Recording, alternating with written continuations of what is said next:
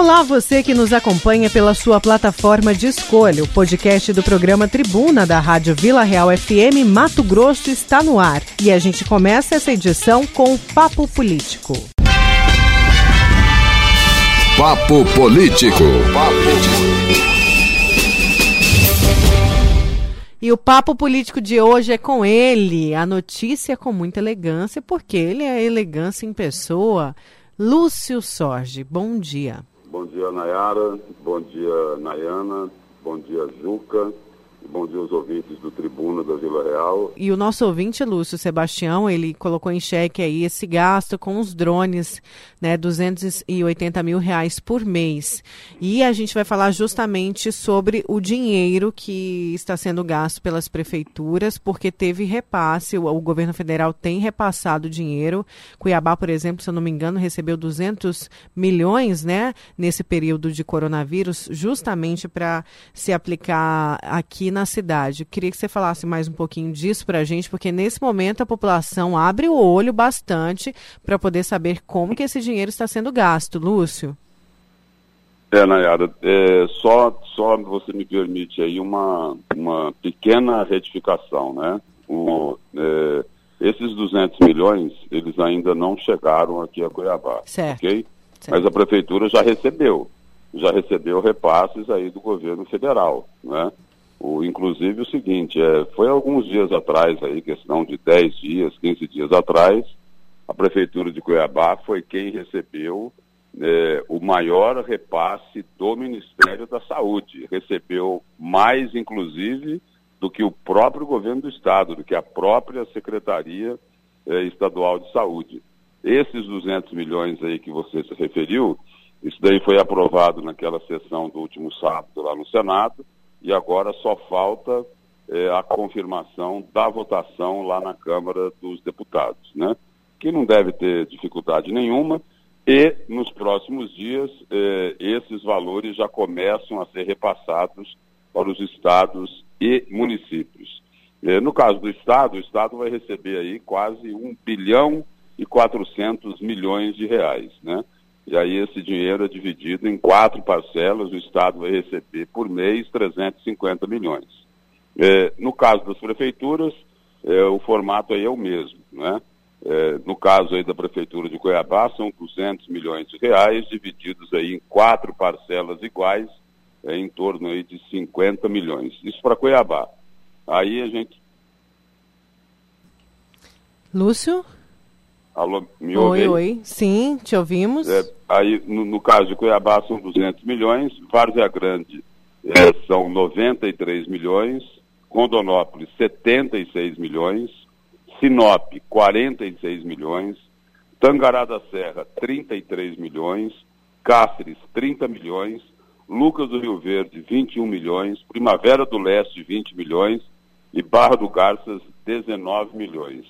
No total, no total, eh, as prefeituras de Mato Grosso vão receber, todas elas, né, somados, somando-se aí todos os valores, eh, vai dar aí 1 bilhão e 100 milhões de reais. Então, é aquilo que você falou, né? Os órgãos de controle e fiscalização eh, precisam ficar muito, muito atentos para ver, para ver como é que essas prefeituras vão gastar esse dinheiro. E aí a preocupação é a seguinte, né? Nós estamos aí, é, é, no, foi decretado aí o estado, né? A situação de calamidade pública.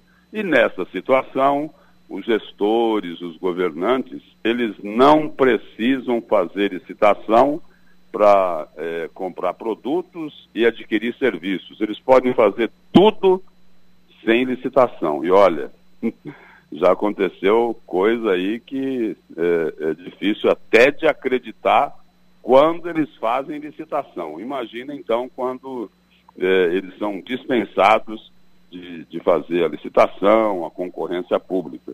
É, o Tribunal de Contas, inclusive, já montou lá é, um grupo de trabalho para começar a fiscalizar é, essas prefeituras. Né? Agora o na semana passada, o Ministério Público Estadual, ele também, ele também criou lá uma força-tarefa para acompanhar o que é que secretários, prefeitos, né, o que é que eles vão fazer com todo esse dinheiro que eles vão receber. É preciso ficar atento, é preciso ficar atento. Já teve lá aquela montanha de papel higiênico que foi comprada lá em Rondonópolis, né? Mais de 700 mil reais em toalhas descartáveis e papel higiênico. Teve lá os respiradores falsificados também, com mais de 4 milhões de reais. Teve prefeitura aqui no interior, Lucas do Rio Verde, é, é, Prefeitura de Barra do Gato, é o seguinte, aproveitando aí que não tem que fazer licitação, queriam contratar empresas para assumir todo o sistema único de saúde das duas cidades. Parece aí que o Ministério Público entrou em campo e deu uma, uma barrada na intenção aí do, dos prefeitos. Né? Então é preciso ficar muito, mas muito atento é, para ver o que é que eles vão fazer com o dinheiro. Tanto é o seguinte, veja bem o caso aqui de Cuiabá. É, 200 milhões de reais, não é isso? É, aí o seguinte, aí dias atrás é, a própria prefeitura colocou o seguinte, que ao prorrogar lá ISS, é, prorrogar IPTU, de, depois de muita cobrança, depois de muita pressão, falou, ó, é, a queda aí na arrecadação vai ser em torno de 60, 70 milhões de reais. E eles vão receber 200, 200 milhões de reais. E no caso aqui de Cuiabá, agora não vai precisar fazer licitação para gastar esse dinheiro, não é isso? Mas tem muita licitação aí da prefeitura que está sendo questionada no Tribunal de Contas, no Ministério Público, né?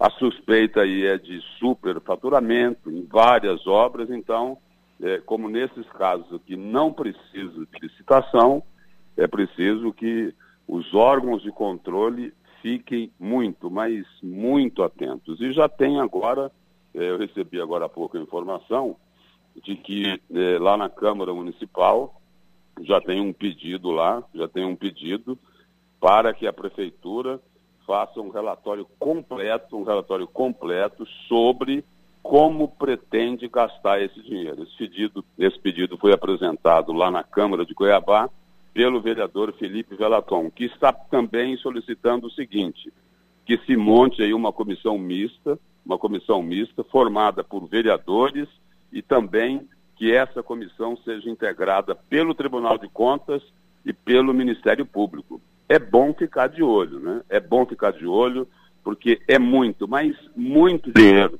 Veja só, é, em relação a, a somando-se aquilo que as prefeituras de Mato Grosso vão receber e aquilo que o governo do estado vai receber, é, vai dar o seguinte: 2 bilhões e 500 milhões de reais. O que é que significa esse valor aí?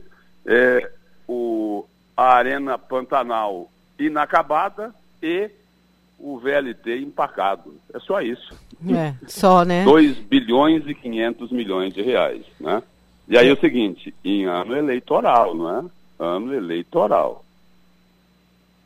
É Muito, isso. Pois é, é, Lúcio e os ouvintes estão participando aqui com a gente. Vamos às participações, muita gente participando aí sobre esse assunto. Vamos lá. Bom dia, Lúcio. Bom dia, Nayara. Você acha que a turma está preocupado com fiscalização?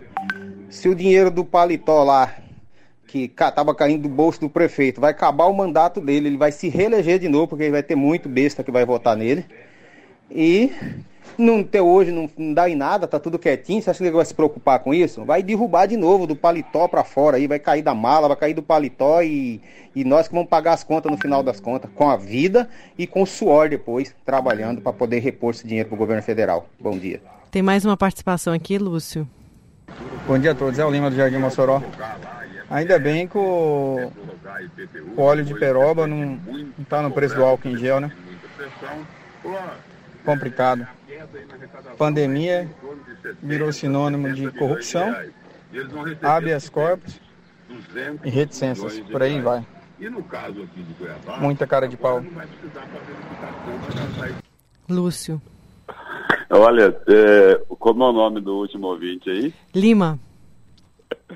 O Lima é o seguinte, ele foi criativo aí, né? Olha, essa turma aí não precisa de, óleo, de álcool gel, não. Eles precisam de óleo de peroba. Pois é, eu concordo em gênero, número e grau com o Lima. Concordo com ele, porque é porque é, essa turma aí, essa turma, a turma da propina, eles vivem fazendo cara de paisagem. São flagrados, né? São flagrados, né? É, cometendo aí os maiores absurdos e depois não é nada com eles, né? Não é nada com eles, tá tudo certo, né? Um dia tudo isso vai se resolver e aí a sociedade fica como Lima, não é? O cidadão fica aí indignado. E só uma explicação, né, só relembrando aí uma entrevista que você fez dias atrás, Nayara, na semana passada, com o procurador-chefe do Ministério Público, José Antônio Borges, eh, que envolveu essa questão aí da acusação lá do Silval Barbosa contra o prefeito Emanuel Pinheiro. Aí o primeiro ouvinte aí citou o dinheiro no paletó, não é? E aí é, a informação do procurador do Ministério Público Estadual é que esta questão aí está nas mãos do Ministério Público Federal, né? O Supremo Tribunal Federal é o ministro Luiz Fux, né, que foi lá o relator da delação monstruosa de Silval Barbosa, ele encaminhou esse tema, esse assunto aí para uma, uma decisão aí do Ministério Público Federal. E falando em Silval, ele já pagou quase toda a conta dele, hein, Nayara? Hum? Hum. É, eu li uma notícia hoje que dos 70 milhões de reais só falta pagar 600 mil, hein? Nossa, ele poderia parcelar isso por vários anos, mas não, ó, vamos pagar, quero pagar isso agora, vou pagar tudo à vista, né? Para não ter problema. Que beleza, não é? Parcelar é só para só pra gente, Lúcio, só a gente que parcela. É, é, é mas, olha... Diz, é, é por isso que dizem o seguinte, que o acordo que ele fez, o acordo que ele fez para devolver o dinheiro roubado, né? Aquele assalto com um pé de cabra nos cofres públicos, o acordo que ele fez foi maravilhoso, foi espetacular, não é isso? Quer dizer, o, o camarada não precisa nem parcelar mais, ele paga tudo. Olha aqui, ó, meu patrimônio é vasto, é gigantesco, pega isso, pega aquilo, pega aquilo outro. Mas para quê? Para não precisar devolver o dinheiro em espécies. Vamos ver só como que foi avaliado aí, não é? Esses imóveis que ele ofereceu para pagar toda a dívida, né? Para responder por tudo aquilo que esta quadrilha eh, roubou dos cofres públicos, né? De forma descarada, descarada. Escandalosa. Despudorada, é isso? Lúcio, temos mais participações, aliás, várias aqui. Vamos a essa do Sebastião, ele fala o seguinte, Lúcio, o ex-delator não, o delator ex-deputado Roberto Jefferson disse outro dia que os escândalos que virão pós-pandemia poderão colocar o mensalão e o petrolão no bolso. Ele disse que vem aí o Covidão, que poderá resultar no Corona Jato. Afinal, sem a licitação já fazem, imagina aí com a dispensa da licitação. Com a licitação já fazem, né? Imagina aí com a dispensa dela. Pois é, é aí o, o ouvinte aí ele cita o nome dessa figura, né? Desse senhor, né? Roberto Jefferson. Foi presidiário, não foi? Foi. Não foi presidiário ele? Da Lava Jato? Sim, foi. Né? Foi, foi presidiário, isso, foi presidiário. Sabe do que está falando, né? Conhece o tema, não é isso? Pois bem, ele é do PTB, não é? Isso é mesmo, PT... Isso, não é? Isso. Um, é? É um dos partidos que estava dentro daquela quadrilha lá de Lula, não é isso? Do MDB de Eduardo Cunha, do PP, não é isso? Essa daí, né? Teve aquele bispo lá também, né? Bispo Rodrigues, que também foi presidiário, né? E aí o Roberto Jefferson, que é do PTB, que é do Centrão, né? Que está acusando aí agora, por exemplo, a crítica dele é direcionada aos adversários do atual governo federal. É isso? Tudo bem, tem que denunciar aquilo que está errado, né? Só eu coloco em dúvida o seguinte, Roberto Jefferson tem as credenciais para fazer esse tipo de denúncia? Pois é, ele é do Centrão, está lá com a turma dele, se reunindo para poder ajudar a dar governabilidade para a atual gestão do governo federal, que falou o seguinte, que não tem, não teria nenhuma complacência, que seria implacável com a corrupção. Aí a pergunta que eu coloco é a seguinte: como combater a corrupção fazendo acordo com os ex-presidiários da Lava Jato? Essa é a pergunta que eu coloco. Que cabe aqui para a gente também, né, Lúcio? É, vamos aqui com mais uma participação antes de encerrar. Bom dia, aqui é o Roberto do Parque Atalaia. Bom dia, Lúcio, bom dia, Nayara. Pois é, né? Agora, drone com valor de avião é só em Cuiabá. um bom dia. Mais uma participação aqui, Lúcio. Diga. É isso aí, viu, Nayara? Tem que investigar, né? O, o, o, drone, tem muito drone que é utilizado para fazer filmagem, que o custo é bem pequeno, hein? É bem é, pequeno. Inclusive, eu acabei de mandar uma mensagem aqui para a Secretaria de Serviços Urbanos, que é a responsável pela utilização desse drone, para a gente saber, inclusive, esse esquema de, de desinfecção, como que é esse valor, o porquê desse por, por, é, por mês, é, o produto já vem junto também, ou é só o aparelho, para a gente entender melhor tudo isso, Lúcio. Ok. E aí, a gente tendo essa resposta, claro que a gente vai trazer aqui para os nossos ouvintes aqui no Tribuna. E pode virar, inclusive, uma nova discussão aqui no Papo Político. Lúcio, mais participação aqui. Bom dia, Nayara. Bom dia, Lúcio. É, o conselheiro aí do Tribunal de Contas também, né? Quem que é, né? Tudo isso tinha que botar na ponta da caneta, né? Responde, responde vários processos, né? Aí na justiça de que jeito que o nosso país vai ter investigação, vai ter lei, porque sempre eles que estão lá no alto poder, eles fazem o que eles bem entendem, né? Obrigado, Leandro Manuel. Leandro Manuel participando aqui com a gente. Mais uma participação para a gente encerrar, Lúcio. Bom dia, Nayara Moura. Bom dia, povo da tribuna. Bom dia, Lúcio Sorja. Como diz a Nayara, ou elegância é super elegância da notícia. O homem que entende de notícias sabe responder da melhor forma possível. Lúcio, eu queria te fazer uma pergunta. Nosso estado está recebendo, assim como os outros estados e municípios, nosso estado, nosso município, nossa capital está recebendo muito dinheiro, muito dinheiro mesmo, para o combate da Covid-19, essa pandemia. Lúcio, de que forma vai ser aplicado esse dinheiro e qual é, é a forma de prestação do serviço para o governo federal, sendo que não precisa de licitação, é uma maneira aberta para esse gasto. Será que vai ser gasto para o combate do coronavírus mesmo de verdade? Ou esse dinheiro vai ser desvirtuado e nós vamos ficar a ver navio aí? Por favor, Lúcio. Bom dia. É o Adailton, taxista. Lúcio. Adailton, é, é, vou tentar ser bem objetivo aí para responder a sua colocação. Pelo que foi aprovado lá, pelo que foi aprovado, é, são 60 bilhões de reais, ok?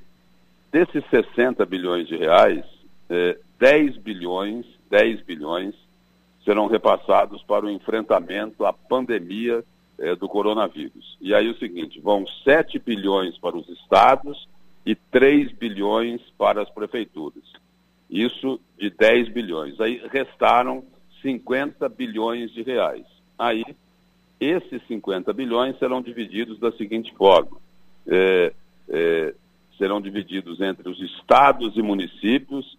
30 bilhões vão diretamente para os governos estaduais e outros 25 bilhões para as prefeituras. Eu só vou corrigir o total, que é de 65 bilhões de reais. Então, essa daí é a divisão. Isso que vai para os estados e os municípios é para que é, possa fazer frente aí a essa queda na arrecadação em função do isolamento social. Vai dar para zerar tudo, zerar tudo. Tem uma choradeira aí na praça, como sempre tem, como sempre tem. Eles pintam a zebra, né? pintam o bicho muito mais feio do que ele é na realidade é, não sei para quê, né? Deve ter algum interesse, né? Eles pintam o bicho bem mais feio. Só que é o seguinte, o que vai ser liberado vai resolver todos os problemas de queda na arrecadação de impostos, né? Eles não vão poder reclamar de nada, mas já começaram a reclamar. Então, é bom ficar muito, mas muito atento, porque muitas vezes a choradeira, a choradeira é, é assim, é a porta de acesso para a roubalheira. Certo, Lúcio, obrigada pelo papo político de hoje. Ok, Nayara, um bom dia para você, bom dia, Nayana, bom dia, Juca e bom dia aos ouvintes do Tribuna da Vila Real. Obrigada, esse foi o Lúcio Sorge no Papo Político. A Vila Real 98.3 está apresentando Tribuna Bunda com Nayara Moura. Voltamos com Tribuna. Olha, agora a gente conversa por telefone com o Ivo, é, o Ivo Firmo, que é o Ivo Vinícius, né? Ele é gerente de fiscalização do PROCON estadual, vamos falar que a partir de hoje os estabelecimentos comerciais são obrigados a exigir o uso de máscara, tanto pelos funcionários como também pelos clientes. E a empresa que não cumprir vai pagar uma multa. A multa é de R$ reais por pessoa que aí a pessoa que esteja descumprindo esta medida, seja funcionário ou cliente. A gente conversa por telefone com o Ivo. Tudo bem, Ivo? Bom dia. Tudo bem, bom dia a todos os ouvintes aí da Rádio Vila Real. Ivo, primeiro que me fizeram essa pergunta, hoje eu não soube responder com, com propriedade. É, essa medida é só para estabelecimentos comerciais, é, seja públicos ou privados, por exemplo, vale para igrejas, templos e outros segmentos? Sim, é, ela, a, a Lei 11.110 ela estabeleceu a obrigatoriedade do uso da máscara em todos os estabelecimentos no estado de Mato Grosso, sejam eles públicos ou privados, né? Então, é, o artigo 2 coloca isso de forma bem clara, então os estabelecimentos que você mencionou também é, estão contemplados na lei. E como que vai ser feita essa fiscalização, Ivo? O, o, os órgãos de fiscalização, é, tanto aqui o PROCON, a Polícia Militar, a vigilância sanitária, né, os órgãos municipais todos envolvidos, eles já têm realizado um trabalho de orientação desde o dia da semana passada, da terça-feira da semana passada. Então, o PROCON aqui, só o PROCON estadual, né, a gente não tem os números aí dos outros órgãos, mas o PROCON, o PROCON estadual já notificou mais de 100 estabelecimentos aqui na capital por conta uh, dessa legislação. Né? Então, esse trabalho primeiro ele era orientativo, né, educando aí os empresários, os estabelecimentos, para que adotem algumas medidas. Quais são as principais que ele deve adotar? Né? Primeiro, a fixar um cartaz ali na entrada do estabelecimento, informando que para entrar lá dentro, só com o uso de máscara. Então, é a primeira medida. Né? Depois de adentrar ali dentro, é, tanto o cidadão, o colaborador dele, o funcionário, tiver sem a máscara, ele deve exigir que seja colocada essa máscara de proteção facial. Então, mesmo entrando lá dentro com máscara e lá dentro tirar, deve estar vigilante o tempo todo durante o funcionamento para que não tire do rosto essa máscara. Se ainda assim houver essa insistência por parte do cidadão ou de qualquer pessoa que esteja lá dentro, o, o responsável pelo estabelecimento ele pode pedir para a pessoa se retirar ali do local. Ele pode convidá-lo a se retirar. E como última medida, se houver resistência, ele ainda pode chamar o reforço da polícia militar. Isso para garantir que ali a, a pessoa ela tenha toda a condição de exigir esse uso durante o funcionamento. Por que isso?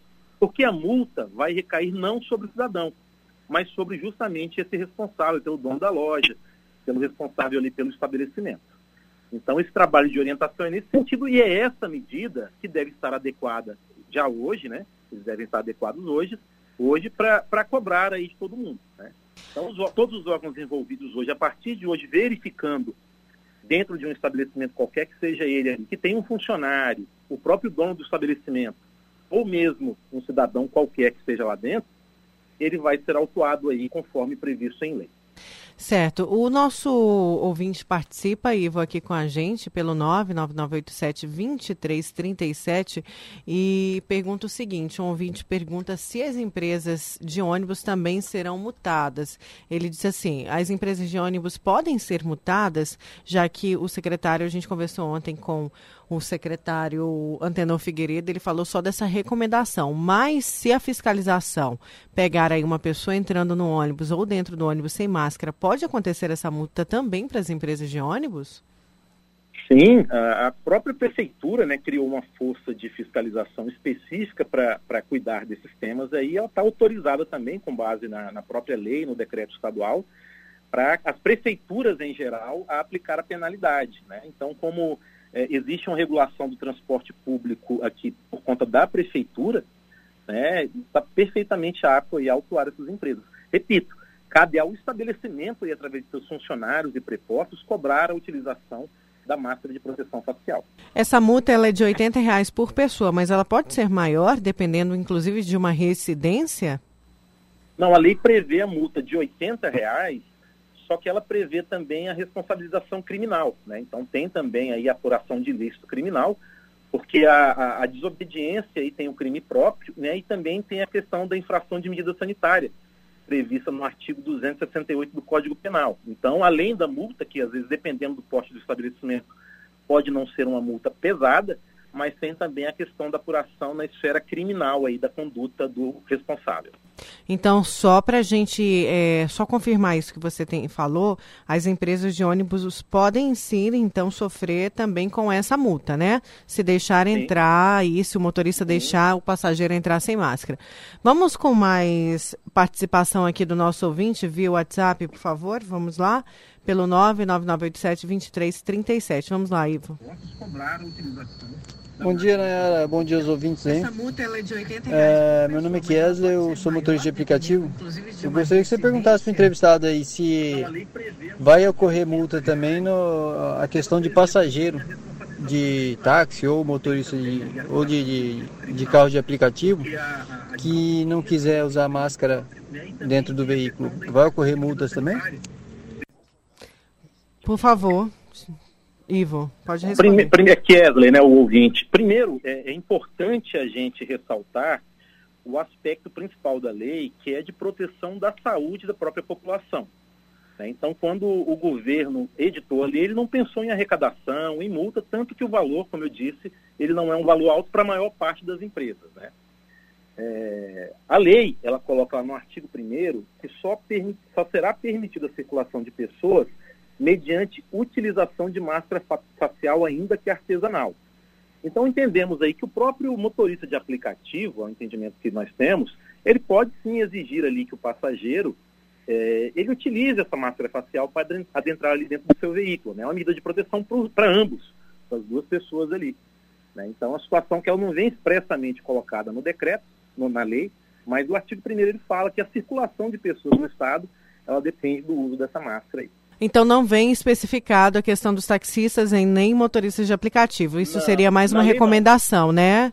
É, mas, mas, o próprio artigo ele prevê ali que somente será permitida a circulação de pessoas mediante utilização. Então é recomendável sim que taxistas, motoristas de aplicativo exijam também dos passageiros o uso da máscara, até porque uh, o cidadão ele deve utilizar a máscara e sempre que ele sair de casa ele vai ter que usar essa máscara aí.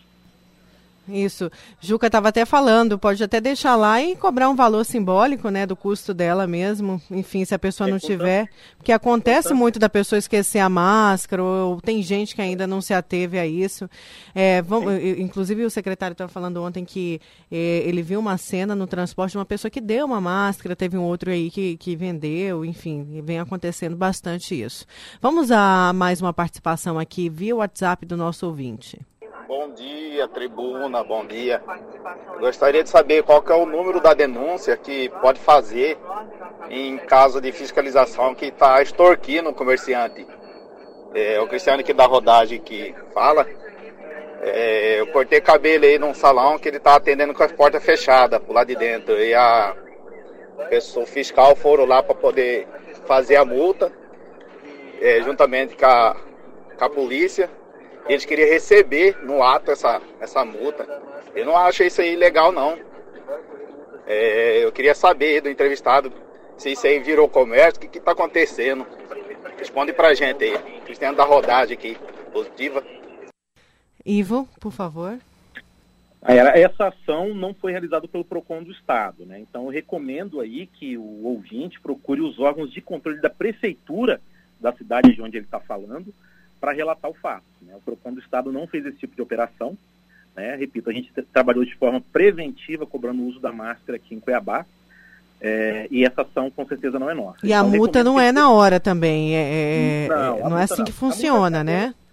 É, até para esclarecer o comerciante, numa eventualidade de ser aplicado multa, ele vai ser assegurado a ele o direito da ampla defesa contraditória. Então ele vai ter um prazo de defesa de 10 dias, né? Se ele quiser pagar, tranquilo, mas se ele quiser recorrer e apresentar defesa, ele também pode fazer isso tranquilamente.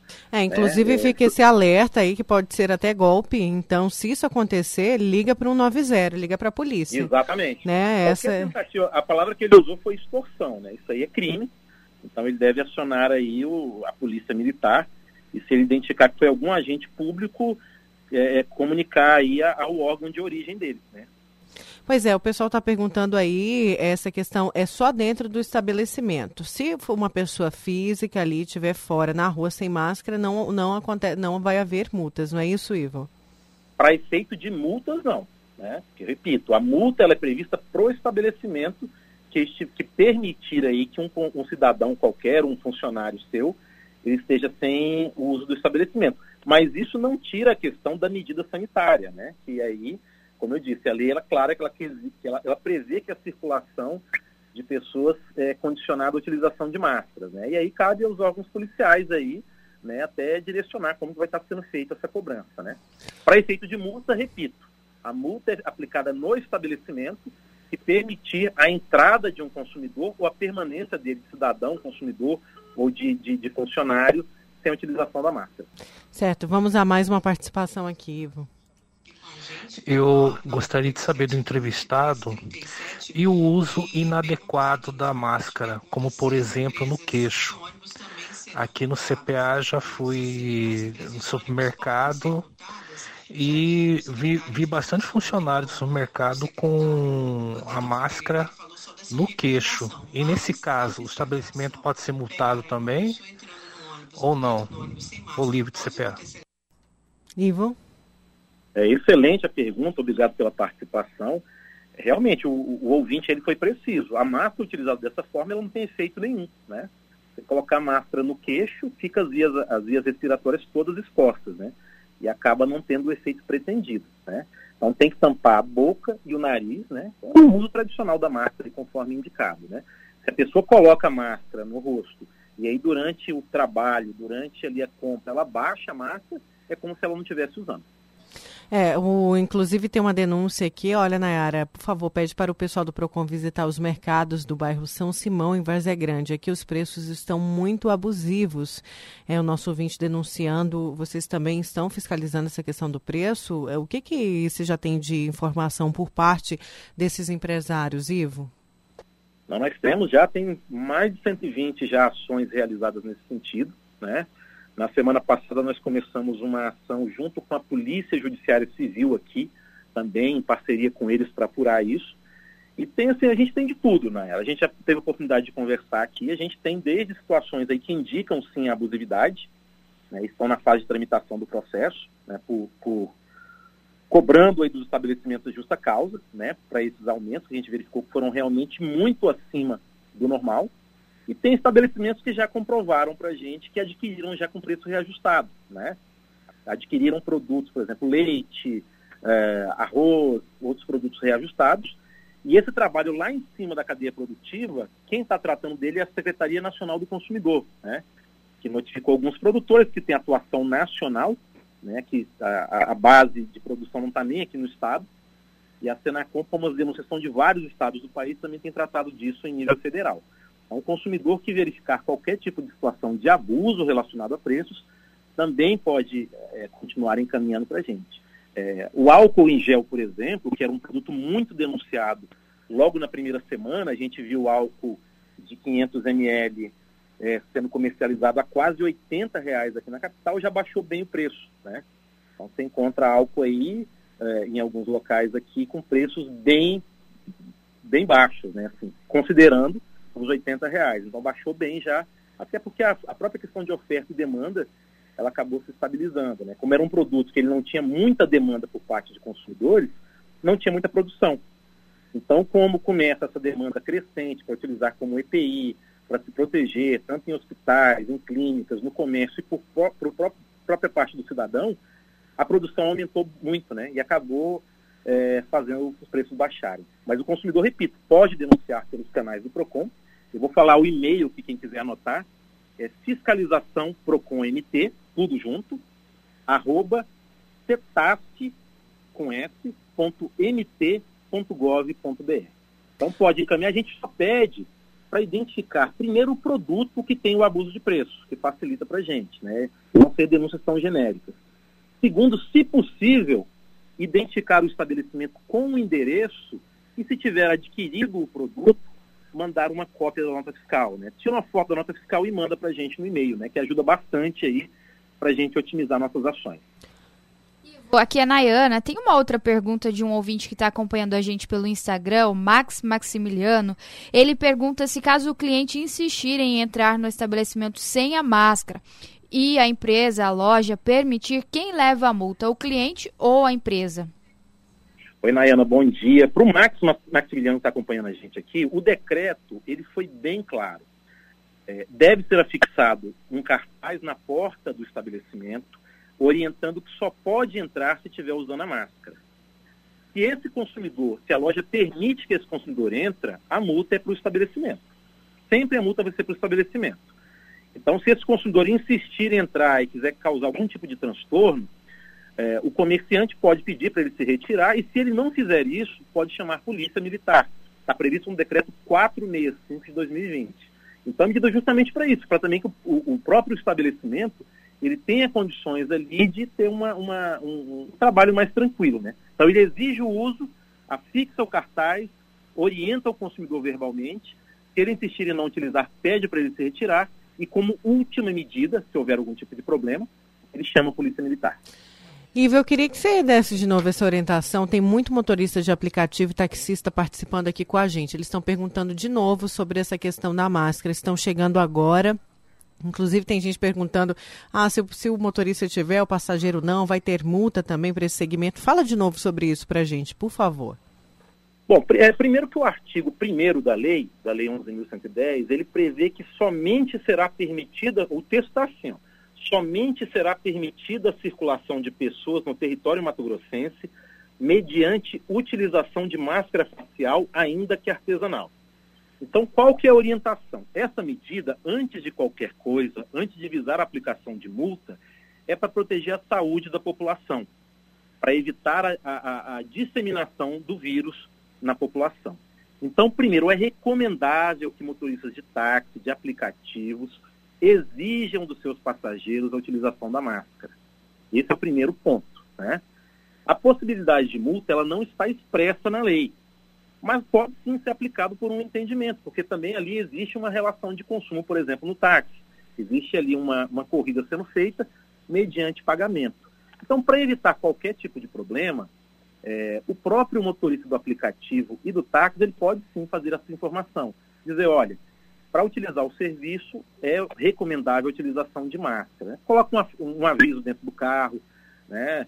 É, isso é importante para garantir a saúde da população. Antes de pensar na multa, isso que é importante a pessoa, o, o pessoal entender, a gente tem que pensar na saúde nossa própria, da nossa família e da sociedade como um todo. Certo, mais uma participação aqui do nosso ouvinte, antes da gente encerrar, Ivo. Bom dia, você pode perguntar aí para o entrevistado? Eu tenho uma lanchonete eu tirei todas as mesas, todas as cadeiras. E eu, eu coloquei bastante é, cartaz aqui dizendo: use sua máscara, mantenha a distância. Né? Caso a prefeitura, o SMTU passar, eu posso ser multado por isso? Eu estou usando a máscara, eu posso ser multado por estar aberto? Né? E pedindo que, que é só por delivery, eu posso ser multado por isso? Joederson Aquino. No caso dele, né, o segmento de alimentos é delivery, delivery e retirada no local, seria isso, Ivo? É, na área, até para o ouvinte aí, Joedson, acho que é o nome dele, é, essas normas de abertura de estabelecimento, da forma de funcionamento, quem pode, quem não pode, elas estão reguladas pelas prefeituras municipais. Tá? Então, não é uma atuação que o PROCON do Estado vem fazendo, é recomendável verificar isso com as prefeituras municipais, porque as regras são diferentes, né? Tem municípios que têm um pouco mais de permissividade, tem outros que são mais rígidos. Então, a gente recomenda sempre que procure é, o órgão da prefeitura local responsável por isso. É, no caso aqui de Cuiabá, só para informar aqui o Luiz Cláudio, que é só retirada e delivery, porque é lanchonete, segmento de alimentos. Só padaria, se fosse padaria, poderia a, a abrir também nessa mesma modalidade, retirada ou entrega. Olha, tem a participação aqui, a última do Romildo, falando que como lidar né, com esse, esse cliente, esse empresário com cliente teimoso, que insiste. Inclusive, a gente já viu em Sinop também, uma pessoa acabou indo presa porque entrou, acabou brigando com o gerente do supermercado porque não queria colocar máscara, que queria entrar sem. E aí o Romildo pergunta: não seria o caso também mutar esse cliente? Mas é, o, o, o empresário precisa ter um jogo de cintura muito grande nesse momento, não é isso, Ivo? É, é exatamente, né? Você fez um bom resumo aí da situação, né? A lei, eu friso isso porque é muito importante. A lei visa proteger a saúde da população, né? A minha, do, do, do meu filho, é, do, dos nossos pais, avós, enfim, a lei visa essa proteção. Né? Então, é, é, interessante esse bom senso, esse diálogo ali no momento para evitar situações de estresse. Né? Então, por isso que a gente coloca como importante medida essa fixação do cartaz, que é exigida pelo decreto estadual. Isso já é um informativo para aquele que vai tentar adentrar ali de que existe essa exigência. Eventualmente, vamos supor que o, que o, o responsável ele não consiga contornar a situação. Né? Ele tentou de todas as formas ali, no bom senso, no diálogo, no convencimento e não conseguiu. Aí, nesse caso, ele pode sim, se tiver uma situação de, de conflito, acionar a Polícia Militar. E isso foi previsto, inclusive, no decreto, né? Porque não existe mais no projeto inicialmente enviado para a Assembleia a multa para a população. Né? A multa hoje é só para o estabelecimento. Então, ver essa medida é, adicional, orientando até o responsável pelo estabelecimento de como ele deve agir, né? Eu repito aqui, para ficar bem claro, bem didático. Ele coloca o cartaz na entrada e dentro do estabelecimento dizendo que só pode entrar com máscara e que deve permanecer lá dentro com máscara. Ele verificou que alguém tirou a máscara. Ele orienta para que se coloque novamente. Essa pessoa insiste em não colocar a máscara. Ele pede para ela se retirar do estabelecimento e aí, se tem algum tipo de discussão, aí sim, nessa última hipótese, ele chama o reforço da Polícia Militar que está previsto no decreto. Certo. Então, ali é bem escalonada, ela é bem prevendo realmente a situação de bom senso que você bem colocou, Mayara. Ivo, obrigada pelas suas informações aqui no Tribuna. Obrigado, nós agradecemos a oportunidade. Bom dia. Bom dia. A gente conversou com o Ivo Vinícius, que é o gerente de fiscalização do PROCON estadual.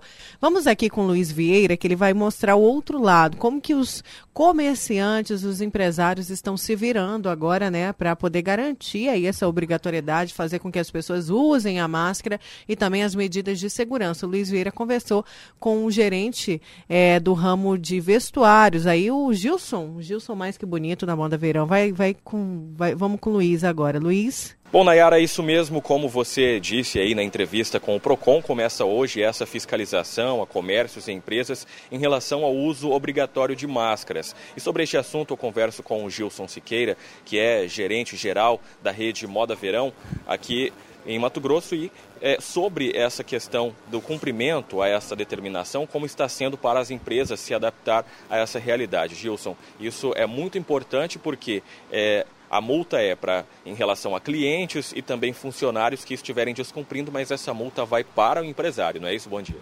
Bom dia, bom dia e que tenhamos dias mais que abençoados pela frente. Isso mesmo, Luiz. Desde o retorno, dia 27, toda a equipe já estão trabalhando com máscara e também desde o dia 27 não estamos permitindo a entrada de clientes dentro das lojas sem máscara. Aonde fixamos cartazes fora da loja, dentro da loja. Temos um profissional que fica logo na entrada fazendo a higienização. E também foram feitos 3 mil, 3 mil máscaras. Primeiro foi redistribuído, foi distribuído para os funcionários. Hoje nós estamos também com máscaras disponíveis para venda aos clientes. E a nossa maior dificuldade é alguns clientes, quando entram na loja, ele acha que ele precisa entrar de máscara. E aí dentro do, da loja, no interior da loja, ele retira a máscara ou abaixa, né? Então, assim, desde o dia 27, já estamos cumprindo com isso. A loja está toda sinalizada, álcool em gel desde a entrada, nos caixas, crediário. Você pode perceber ali próximo ao caixa o crediário sinalização para manter distância dos profissionais. Neste momento não estão nos permitindo provar roupas, então os provadores de roupas estão também interditados. Então estamos seguindo todas as orientações da OMS e do Ministério da Saúde. Primeiro, a vida e segundo, que o comércio permaneçam aberto. Precisamos trabalhar, mas em primeiro lugar, preocupar com a nossa saúde, com a nossa vida e também a do próximo. Agora, essa é uma nova realidade para todo mundo, então todo mundo agora está tendo que se reinventar, aprender a viver em meio à pandemia. E as empresas, você disse que é, não está sendo permitida a entrada na, na, loja sem a máscara, mas isso tem que ser dito ali com jeitinho para o cliente, para ele entender essa realidade e essa necessidade. Muitos aí acabam não gostando muito dessa determinação, mas é preciso ter paciência. Né?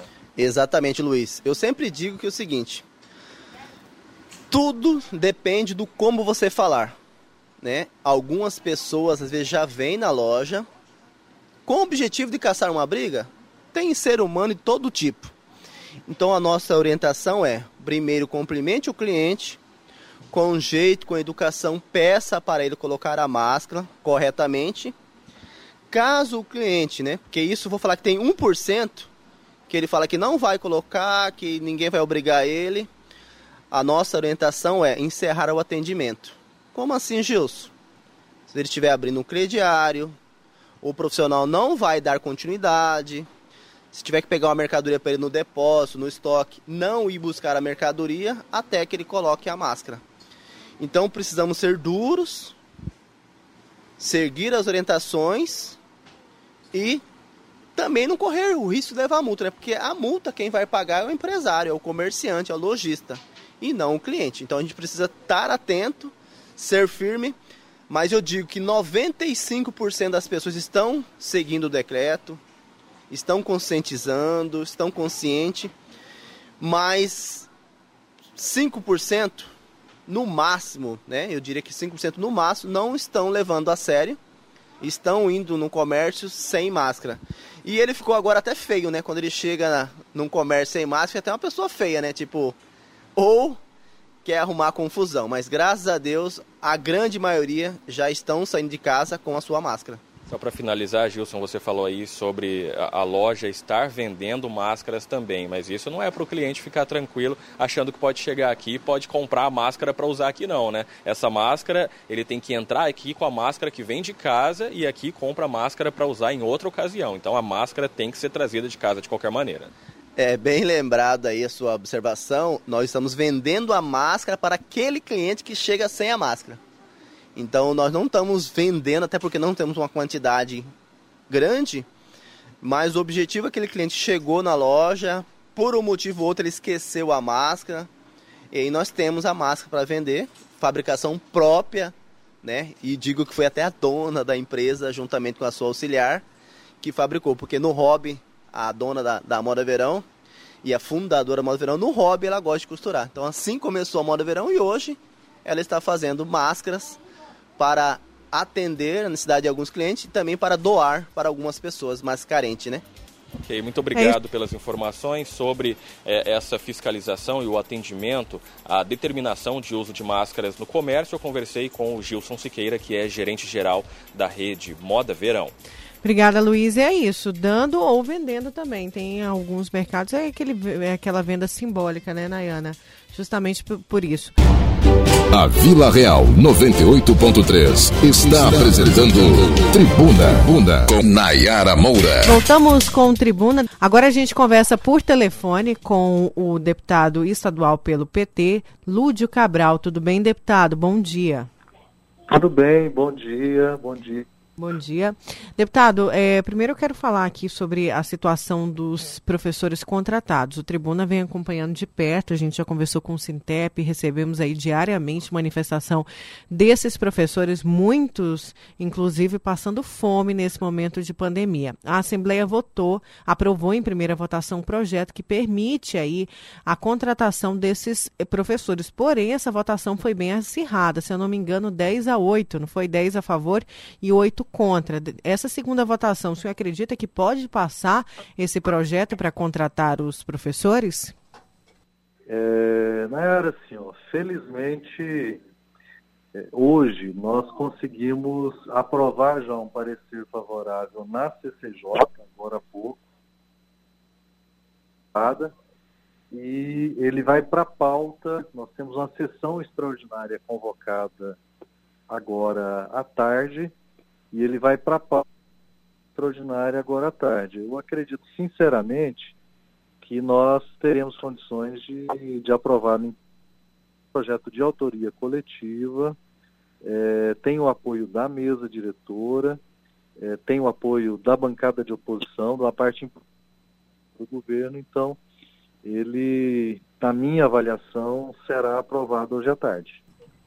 É, inclusive a gente tem aqui, né, também manifestação de professores que não sabem mais o que fazer se essa aprovação não acontecer. E pergunta o seguinte: se acontecer a aprovação, a partir de, a partir de quando que os professores já poderiam ser contratados, é, deputado? Bom, assim, é, o projeto aprovado, é, ele vai ser, ele obrigatoriamente tem que ser encaminhado para que o funcione. É, na versão original da proposta, que foi debatida na Comissão de Educação, a ideia é que fosse um projeto de decreto legislativo, porque dele seria exclusivamente dentro da Assembleia Legislativa. Mas a consultoria jurídica da Assembleia acabou orientando é, esse, esse caminho, que é o caminho do projeto de lei. Ele vai para a sanção do governador, Aí, assim, há uma etapa que ainda precisa ser vencida, que é o convencimento do governador. E a mesa diretora se comprometeu a fazer esse esforço para que o governador sancione a lei. A partir da sanção, a, o que está previsto na lei é a contratação a partir do dia 15 de março. A partir do dia 15 de março. Portanto, ela seria, ela seria inclusive retroativa por uma razão. É, o mesmo projeto estabelece que este ano as 800 horas, que é o mínimo estabelecido na legislação federal para o ensino fundamental, e as mil horas, que é o mínimo estabelecido para o ensino médio na legislação federal, serão obrigatoriamente cumpridos. Portanto, os, os trabalhadores interinos terão que fazer a reposição é, da carga horária desse período em que as aulas estão suspensas. Certo, porque inclusive algum, o Sintep e, e alguns professores chegaram a falar, é, deputado, sobre vingança, né? Que o governador estaria se vingando dos professores que fizeram greve no ano, é, no ano passado. O senhor acredita nisso? Assim, Nayara. Não vingança, que a palavra é muito pesada, mas uma retaliação? É, eu procuro, assim, ser bastante, ser bastante ponderado nas minhas, nas minhas avaliações, exatamente porque eu sou deputado de oposição. É, o governador, assim, desde o início do mandato dele, ele, ele adotou uma postura, é, infelizmente, de desrespeito sistemático aos servidores públicos. Assim, os servidores da educação durante a greve do ano passado, assim, foram tratados de uma forma muito desrespeitosa pelo governo. É, todas as categorias profissionais que têm legislação que assegura uma série de, direitos, esses direitos não estão sendo cumpridos. Há milhares de servidores públicos com processos de progressão, de promoção já assegurados em lei, protocolados na Secretaria de Planejamento e Gestão e esses processos não andam, ficam por meses parados, tudo em função de um comportamento sistemático do governo em desrespeitar os servidores públicos. Então, assim, são dados objetivos. E o fato do governador não assinar os contratos dos interinos que haviam feito o processo seletivo, que é a contagem de pontos, que estavam no processo de atribuição de aulas, já, portanto, já é, em exercício da sua da sua função como interino. A partir do momento em que eles fazem atribuição de aula, que começam a preparar as aulas, para na segunda-feira, dia 23 de março, começar a dar as aulas, o governo antecipa o recesso escolar e diz, olha, não vou mais assinar o contrato de vocês, é sim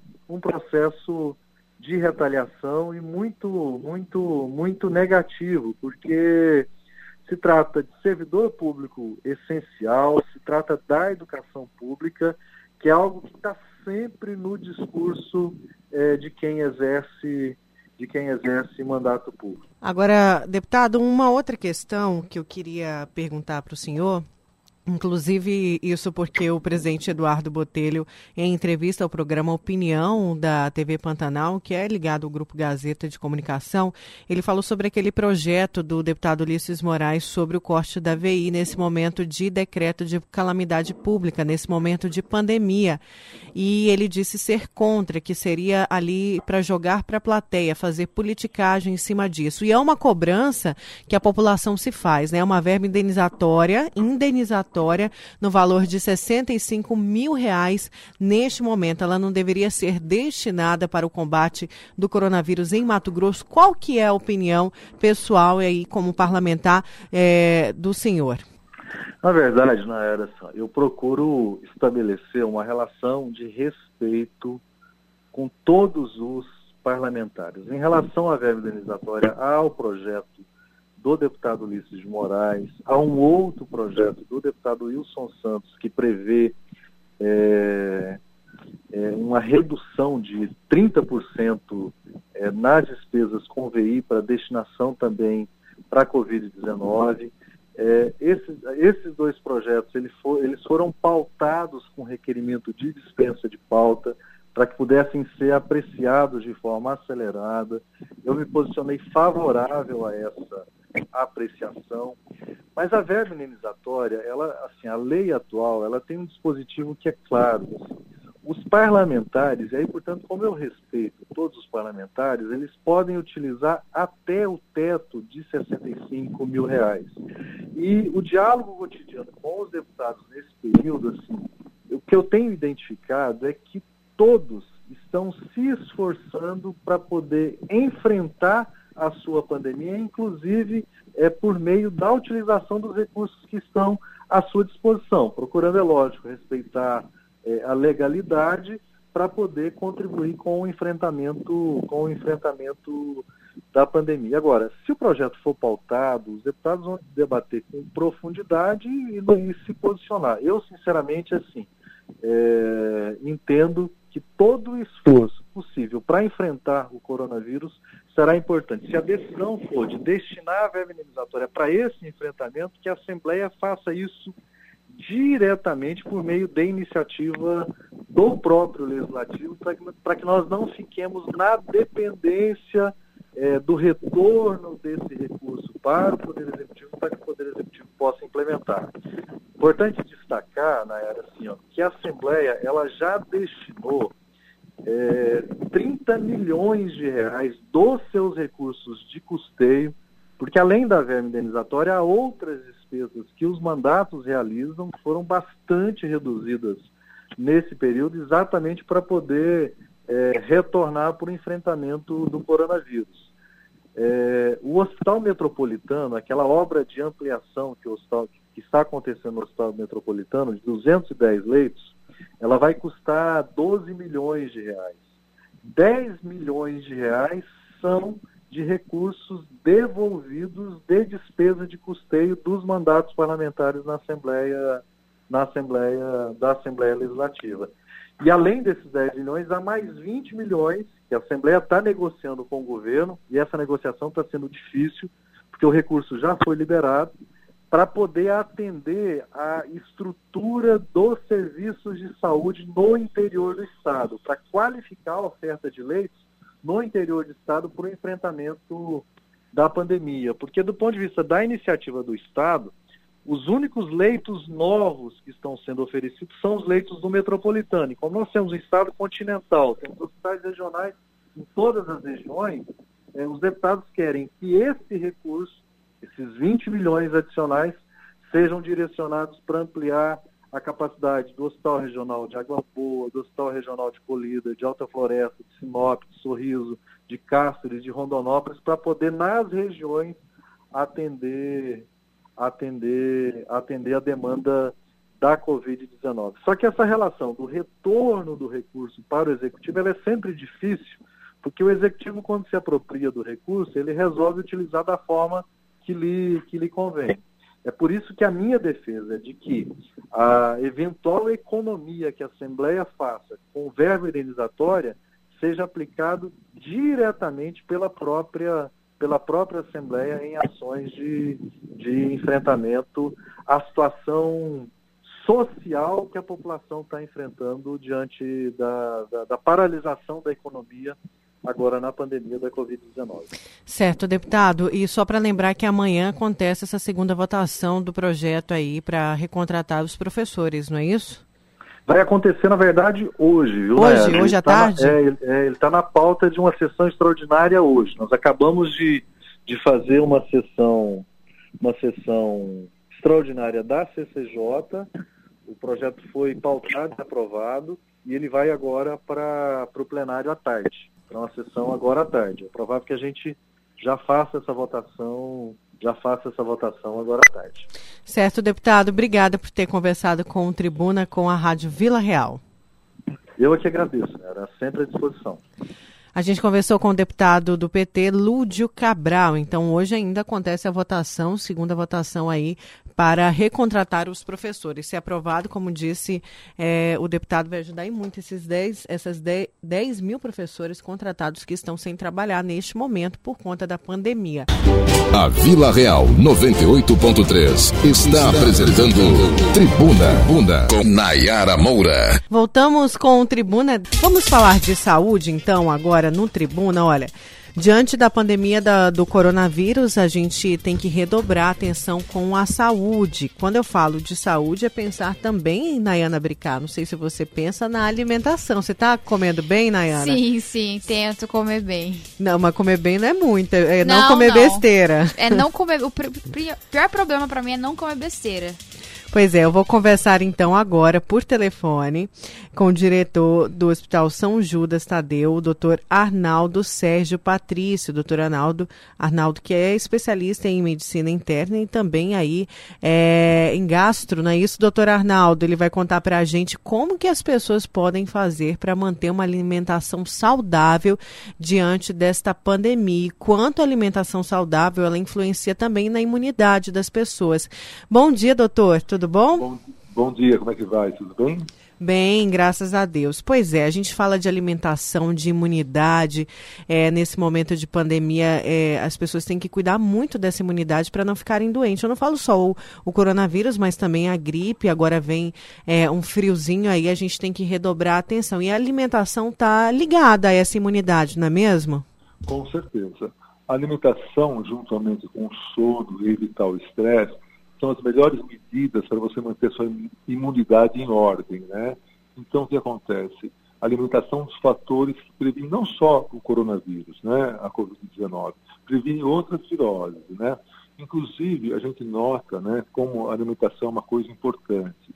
Não sei se você nota que a obesidade é o principal fator de risco, a principal comorbidade, a principal doença associada ao, aos casos de coronavírus que dão, que resultam em morte abaixo dos 60 anos.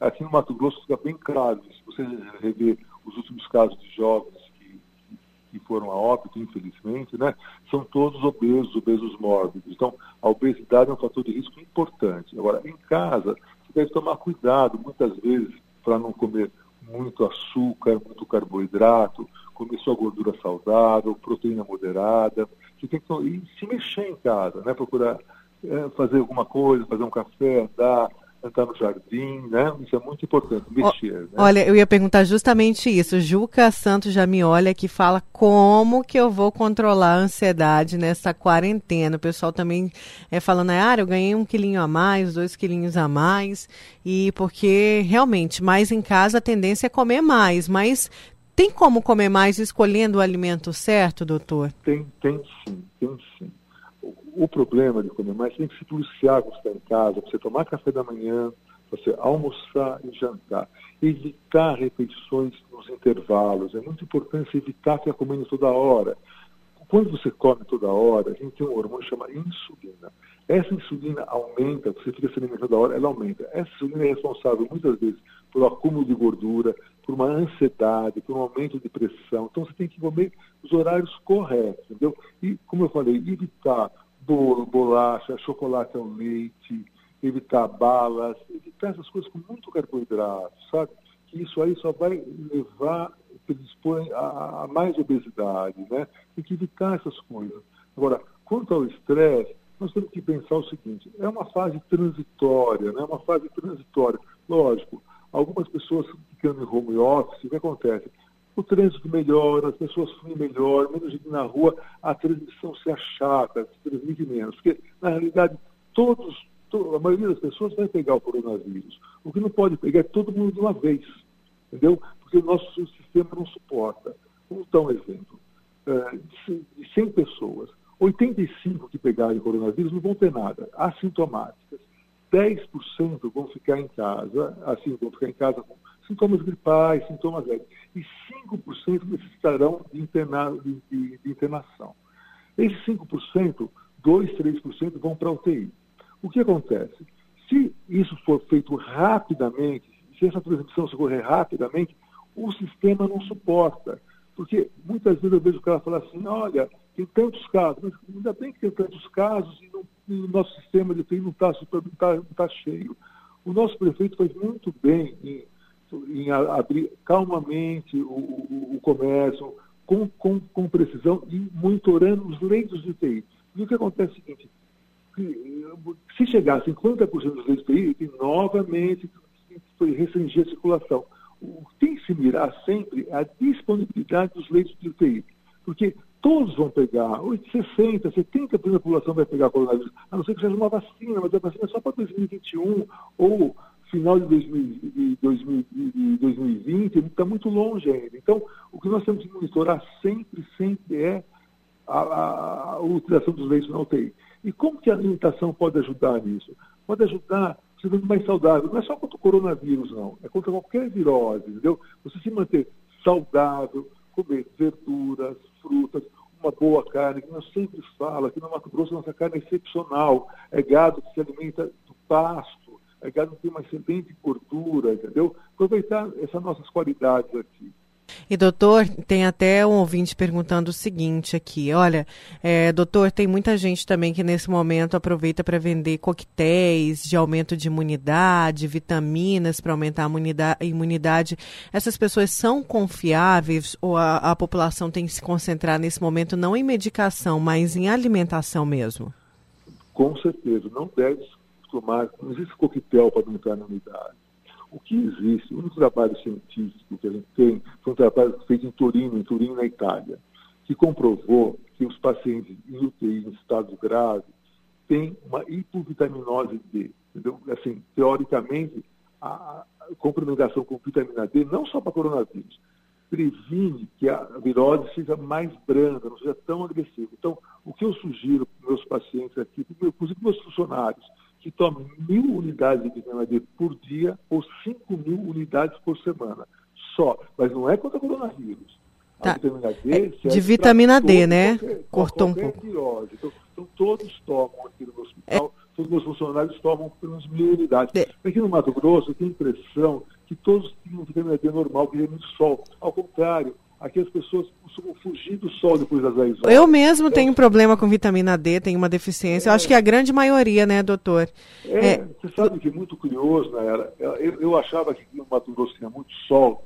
Ninguém tinha problema de vitamina D aqui no Mato Grosso. Exemplo, Cuiabá, falando que tem tanto sol. Mas não, aqui as pessoas usam muito bloqueador, muito bloqueador solar, muito muito protetor solar, e as pessoas evitam muito sol das 10 da manhã às 4 da tarde, que é a hora que ultravioleta estimula a formação de vitamina D pelo corpo. Então, a hipovitaminose em Cuiabá é uma coisa importante. Então, a gente dá, não que seja, pelo amor de Deus, não, assim, não é a panaceia contra, quem está indicando contra o coronavírus, é que a vitamina D em ordem, em seus níveis corretos, previne qualquer virose.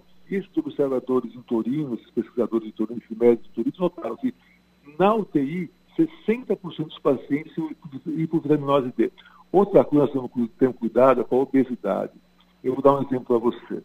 Nos Estados Unidos, em Nova York, a taxa de mortalidade é 1. Em, em New Orleans, em Nova Orleans, que é no sul da Califórnia, é 2.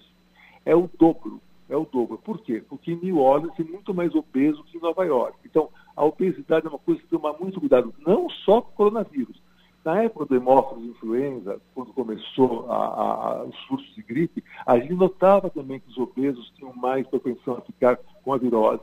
E obeso, além de ter propensão a ficar mais com a virose, o que acontece? Eles transmitem por mais tempo, entendeu? Eles ficam mais tempo doentes. É um paciente mais difícil manejo, porque eles têm restrição respiratória pelo peso, fazem apneia noturna. E o obeso é um paciente a gente chama assim um paciente inflamado. Por quê? Porque a gordura, a gordura, não é um tecido amorfo que não faz nada. A gordura produz uma substância chamada citocina. Essa citocina inflama o corpo. Então, o obeso é um paciente que tem uma, vamos colocar entre aspas, uma inflamação do corpo.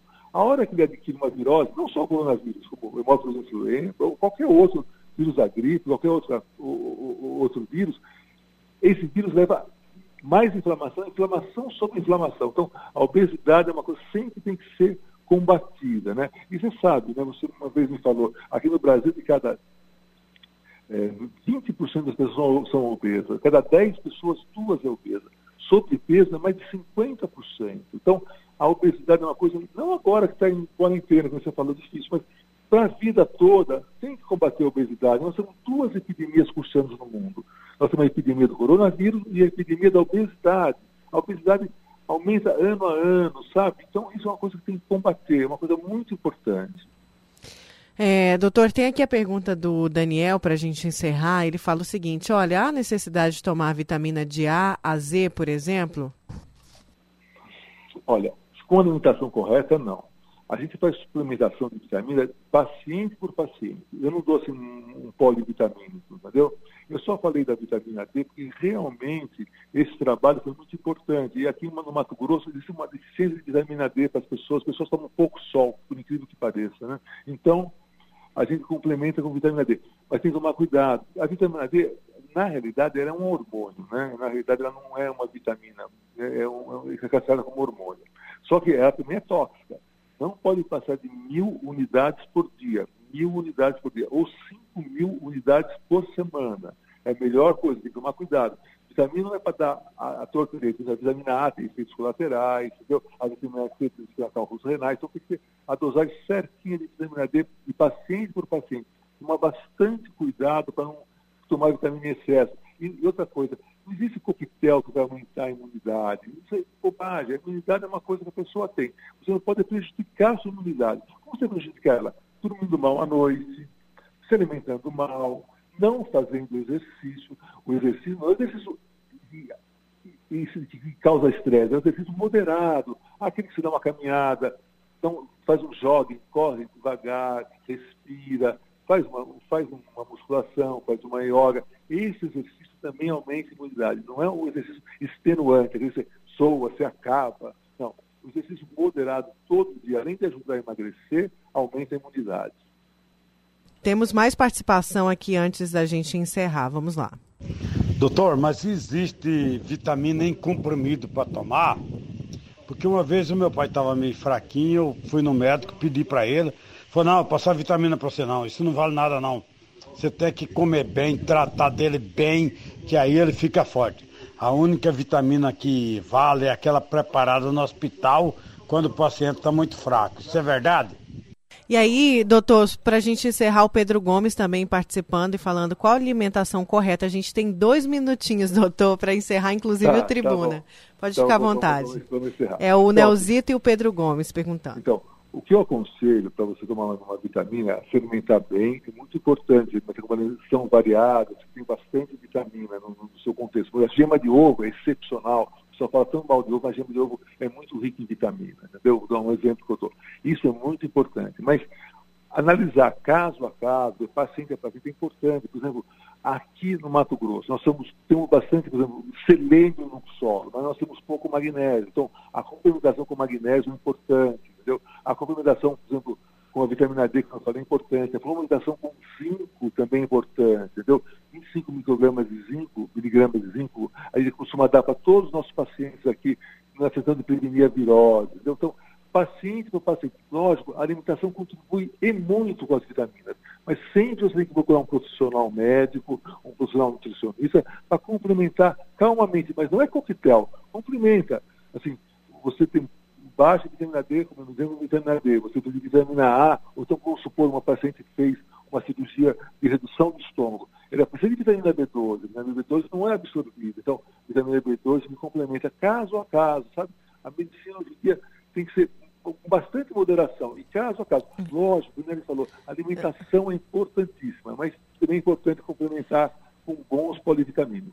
Doutor, a gente vai ter que conversar mais disso depois, em outra oportunidade, porque tem muitas dúvidas aqui. É um momento realmente que a população quer cuidar mais ainda da saúde. Doutor Arnaldo, muito obrigada por ter conversado com o Tribuna, com a Rádio Vila Real. Muito obrigado a você, Nara, pelo convite. Tá? E muito obrigado a todos, tá? Certo, a gente conversou. Obrigada. A gente conversou com o doutor Arnaldo Sérgio Patrício, que é o diretor do Hospital São Judas Tadeu. Gente, obrigada, Nayana. Vamos? Vamos, Nayara. Obrigada aos, aos ouvintes aí pela companhia hoje. Amanhã a gente está de volta. Uma excelente tarde a todos. Obrigada, gente. Até amanhã. Fiquem todos com Deus, se Deus se Deus quiser. Amém. A gente está de volta. E essa foi mais uma edição do programa Tribuna no Podcast. Apresentação e produção Nayara Moura e Nayana Bricar. Reportagens Luiz Vieira. Operador de áudio Juca Santos. Edição e montagem Odílio Martins. Diretor de jornalismo Davi César. Diretor artístico Lennon Franz. E direção geral Dorileu Leal. Obrigada pela companhia e até a próxima edição.